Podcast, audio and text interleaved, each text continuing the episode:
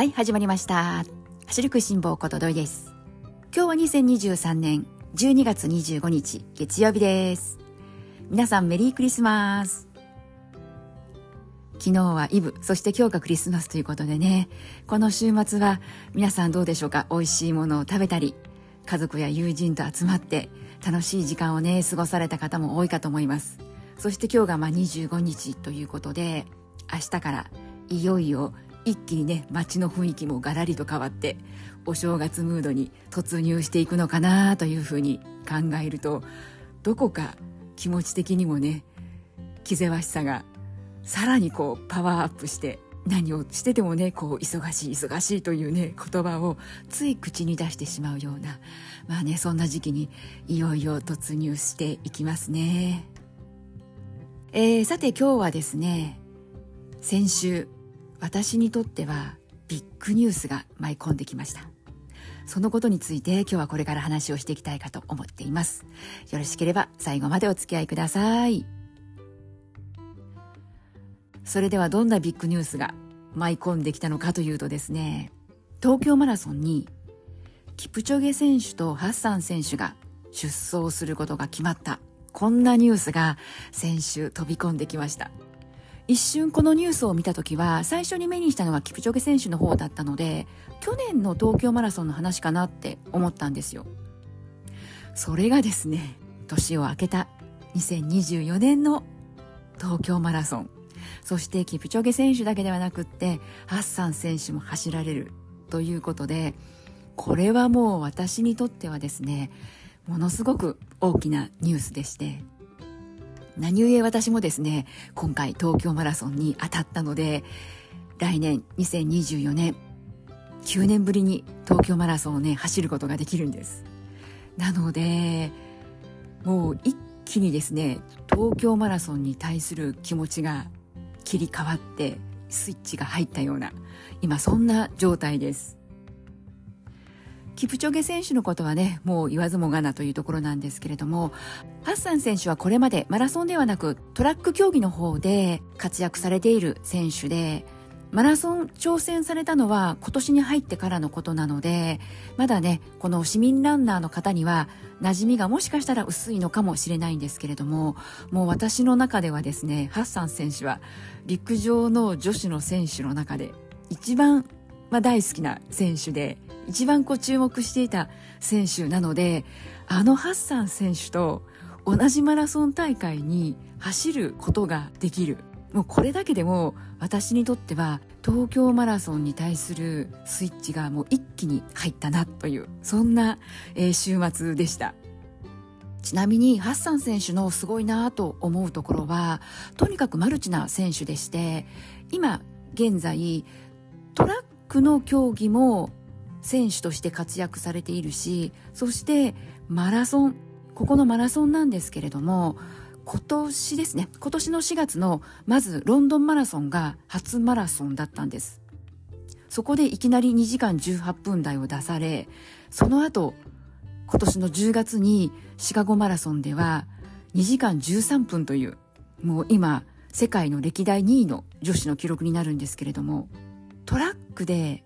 活躍されていた。でも東京オリンピックでは5000と1万でメダルを取っている選手なので、トラックで普通にこう走っていた陸上選手がマラソン42キロそんなに簡単にシフトチェンジできるのかなというふうに思っていたんですがそれを見事にやってのけた選手がハッサン選手だったんですハッサン選手、今、あの、ロンドン4月、そしてシカゴ8月なんて話したんですが、あ、ごめんなさい、シカゴが10月ですね。で、その間の8月は世界陸上、ブダペストで今年ね、行われた世界陸上で1500、5000、1万メートルと走っているんですよね。で、その中でも1500と、それから5000はメダル取ってますし、1万メートルはね、残念ながらゴールの直前で転倒してしまったのでメダルには手が届かなかったんですけれどもそれでも4月にマラソンを走りそして8月は世界陸上のトラックを走りそして10月またシカゴマラソンで42キロに挑戦をするということだったのでこのシカゴマラソンも大注目していたんですが同じハッサン選手を見ているんですが違う選手を見ているようなどうしても私の中ではトラックを走る選手それからマラソンを走る選手はもう別で考えていたんですねこれまで。このハッサン選手と出会うまでは例えばトラック競技をやっていたけれどもトラックから今度はマラソンへ移行してマラソンに移行してしまうとその後は競技会などでは5000、1万メートルとねトラック走っているマラソン選手も大勢いますけれどもただ国を代表してオリンピックや世界陸上そういったところでトラック走るとなるとまたそこはねちょっとレベルが変わってくるなというそういう印象を受けていたのでやはりもうトラック競技とマラソンは全く違う競技そんな見方をしていました。なので、まあ、そんな理由もあってハッサン選手がこの4月にマラソンを走りそして8月はトラックを走りそして10月にマラソンを走りそんなね活躍っぷりを見ているとなんだかこう同じ選手を見ているような気持ちではなく本当違う選手を見ているのかなというようなそんな錯覚を覚えてしまうほど何をやってもハッサン選手ってこうトップ選手として活躍できるこれまで見たことがないという選手がハッサン選手なんです。なので、東京マラソンにキプチョゲ選手、ハッサン選手が出走するよというニュースを見た時には、一緒のレースを走れると想像するだけで気持ちがこう高ぶってくるような、そんな思いになりました。なので、私ですね、この東京マラソン、その前に西尾マラソンというね、マラソン大会、えー、来年の1月なんですけれども、私は走る予定があるんですが、西尾マラソンもだし、まあ、東京マラソンもそうなんですけれども何と言うんでしょうかねこの速く走るというよりは42キロをこう楽しみたいなマラソン大会という大会そのものを楽しみたいそんな気持ちが勝っていたんですけれどもでもこの東京マラソンに関してだけはそうは言ってられなくなったなというふうに今は思っています。まあなぜかというとですね、せっかくハッサン選手と同じマラソン大会走ることができるのであれば、あわよくば42キロのどこかでハッサン選手の姿を走っている姿をこの目で見たいな。そんなね、欲が湧いてきてしまったんです。それで、どこかですれ違うことできないかなというふうに、東京マラソンのコースマップを調べてみました。そしたら、唯一一箇所、もしかすると、すれ違うことが可能かもしれない。そんなね、ところがありました。おそらく自分自身が15キロ付近、そしてハッサン選手が30キロ付近、まあ、この辺りが選手とのこのすれ違うことができる区間になっているんですけれども、そこが唯一ハッサン選手を見られるポイントかなというふうに見つけてしまってですねただその15キロ付近にハッサン選手を見るために私がそこまで到達するには今の私の総力ではなかなか難しい厳しいという、まあ、現実が立ちふさがっておりましてなんでですねまあ東京マラソン今もう12月のねもう待つということもあるので1月2月残されたこの2ヶ月間でどこまで総力を伸ばすことができるかな。とはいえですね急に頑張っても怪我や故障につながるだけなので、まあ、安全なね範囲内で無理なくどこまで総力伸ばせるかなという、まあ、そんなところで一つ私はですね東京マラソンの目標、まあ、明確にね今回のニュース報道を機にですね決まってですね東京マラソンの私の目標はハッサン選手を見る。これが私の東京マラソンの目標になりましたまあなのでそのためにはどうするかというところでとにかくえー、東京マラソン15キロまで頑張る。楽しまなくってもいいから、とにかく頑張る。ということをやっていこうかなと思います。なので、まあ、本当は、ざっくりとした私の東京マラソンのイメージは、とにかく人が多いので、一度だけ過去に私は東京マラソン走ったことがあるんですけれども、その遠い記憶を思い出してみると、なんとなくですが、10キロ付近までは人が多すぎて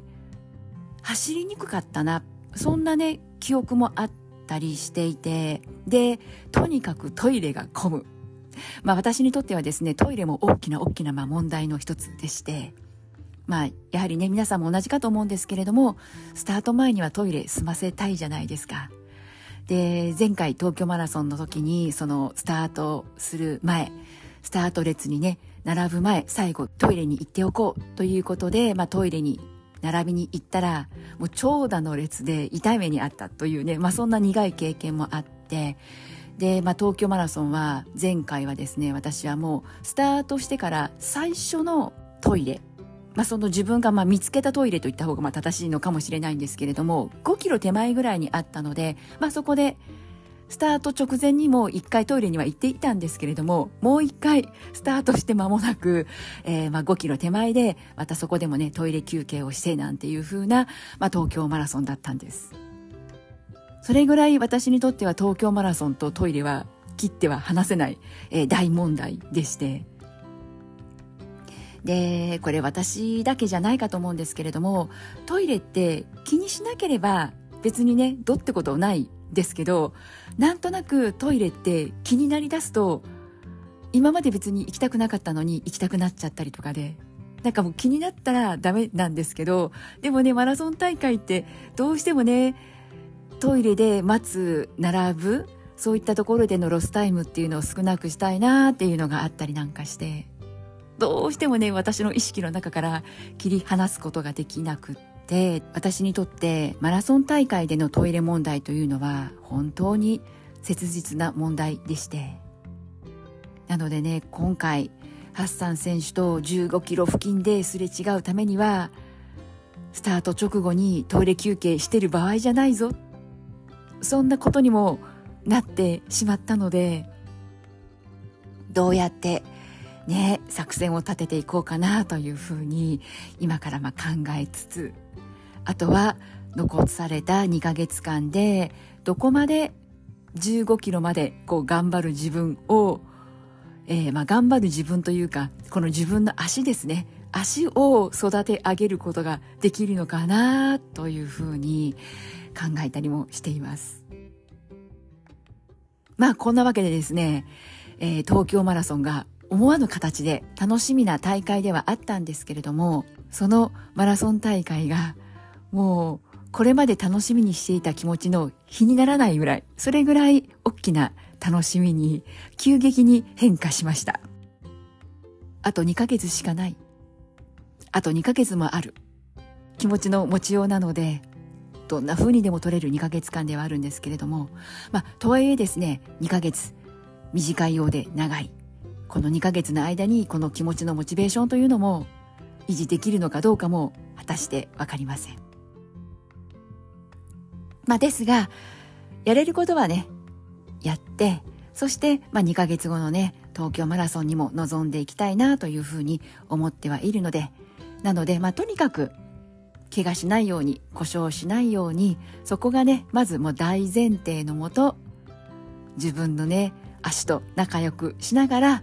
少しでもねうまく育ってくれるといいなというふうに、えー、自分の足をですね可愛がりながら寒さに負けず少しでも走る距離走る時間積み重ねていくことができたらいいなというふうに思っています。